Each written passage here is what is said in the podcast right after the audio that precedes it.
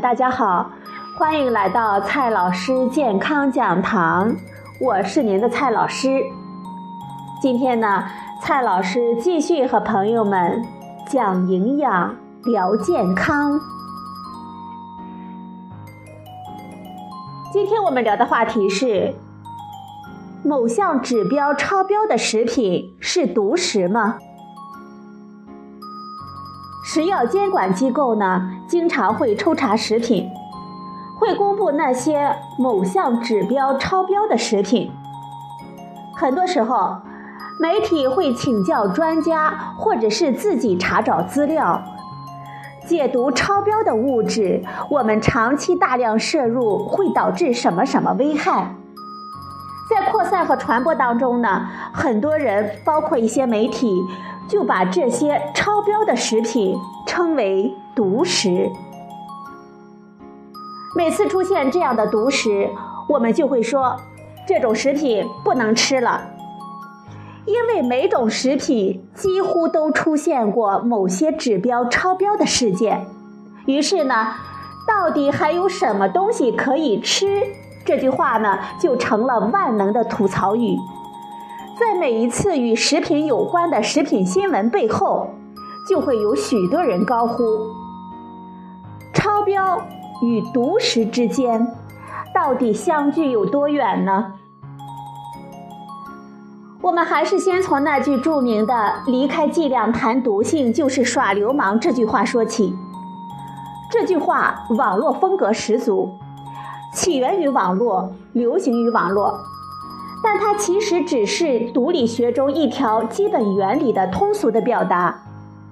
正规的说法呢是这样的：剂量决定毒性，或者是万物皆有毒，只要剂量足。虽然很多人都在说它，但是很多人的理解都存在着偏差。在食品中。这句话一般用来讨论食品添加剂、农残以及污染物。所谓毒性，并不是指有害和无害这两种黑白分明的状态，它说的是一种物质带来的风险大小，由我们人体对它的摄入量来决定。这个关系呢有两种情况，我们先来看第一种情况。在摄入量很小的时候，我们人体能够代谢处理掉，从而不影响我们的健康。这个不增加健康风险的量，就是我们的安全摄入量。简单的说，就是在这个量以下，我们不需要担心它对健康有害。食品添加剂、农药残留以及一些污染物，都是这样的情况。对它们的安全评估，就是找到这个不增加健康风险的摄入量。第二种情况是找不到这个不增加健康风险的量，或者说只要摄入就会带来健康的风险。比如说黄曲霉毒素等致癌或者是致畸形的物质。对于这类物质，我们希望它的含量是零，自然也就不允许人为的添加或者是使用。但是它们是食物中的天然存在，我们只能去监测、监控它们的含量。对于这种物质，安全评估就是找出摄入量与所增加的健康风险之间的关系，然后呢，按照我们所能接受的风险。去设定一个标准，这个标准并不是不带来风险的保证，而是把风险控制到可接受范围的执行标准。不管是哪一种情况，标准呢都是我们人为选定的。一种物质的安全性试验，出于伦理的考虑，是不可能拿我们人来做试验的。毒理学试验总是使用动物来进行，不同的试验动物会有不同的试验的结果。我们说不增加健康风险，而在试验中总是只能选择最容易受影响的健康指标去检测。可能的健康指标是那么多，不同的试验呢，可能选择不同的检测指标。问题的复杂性呢，也就使得“安全评估”四个字说起来容易，真正操作起来很繁杂。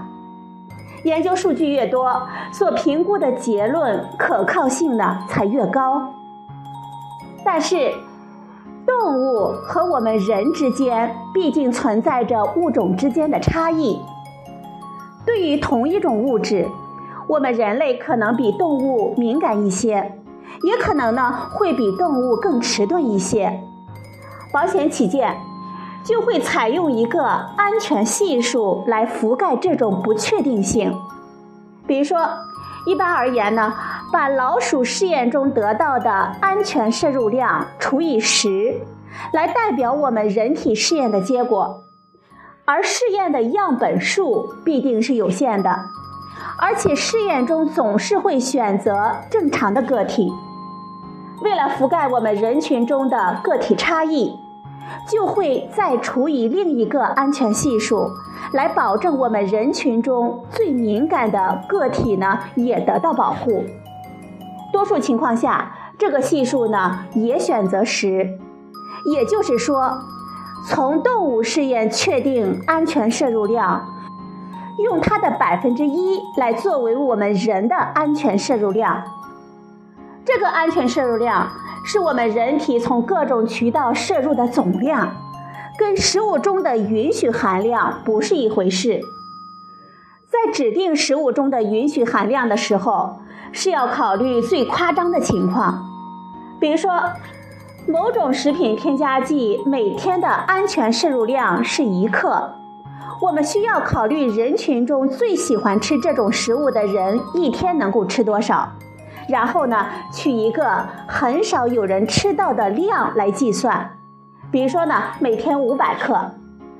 如果这种添加剂不只用于一种食品中，那么我们还需要考虑食用的含有这种添加剂的各种食品的总量，比如说两公斤来进行计算，从而得出每公斤零点五克这么一个用量标准。实际上，我们还要考虑这个用量标准能否实现食用目标。比如说，如果计算出来的安全用量是每公斤零点五克，但是在实际使用中每公斤零点一克，我们就能够实现使用的目标。比如说防腐、乳化、增稠、着色等等，那么我们就可以把标准定为每公斤零点一克。从而更好地保护我们公众的健康。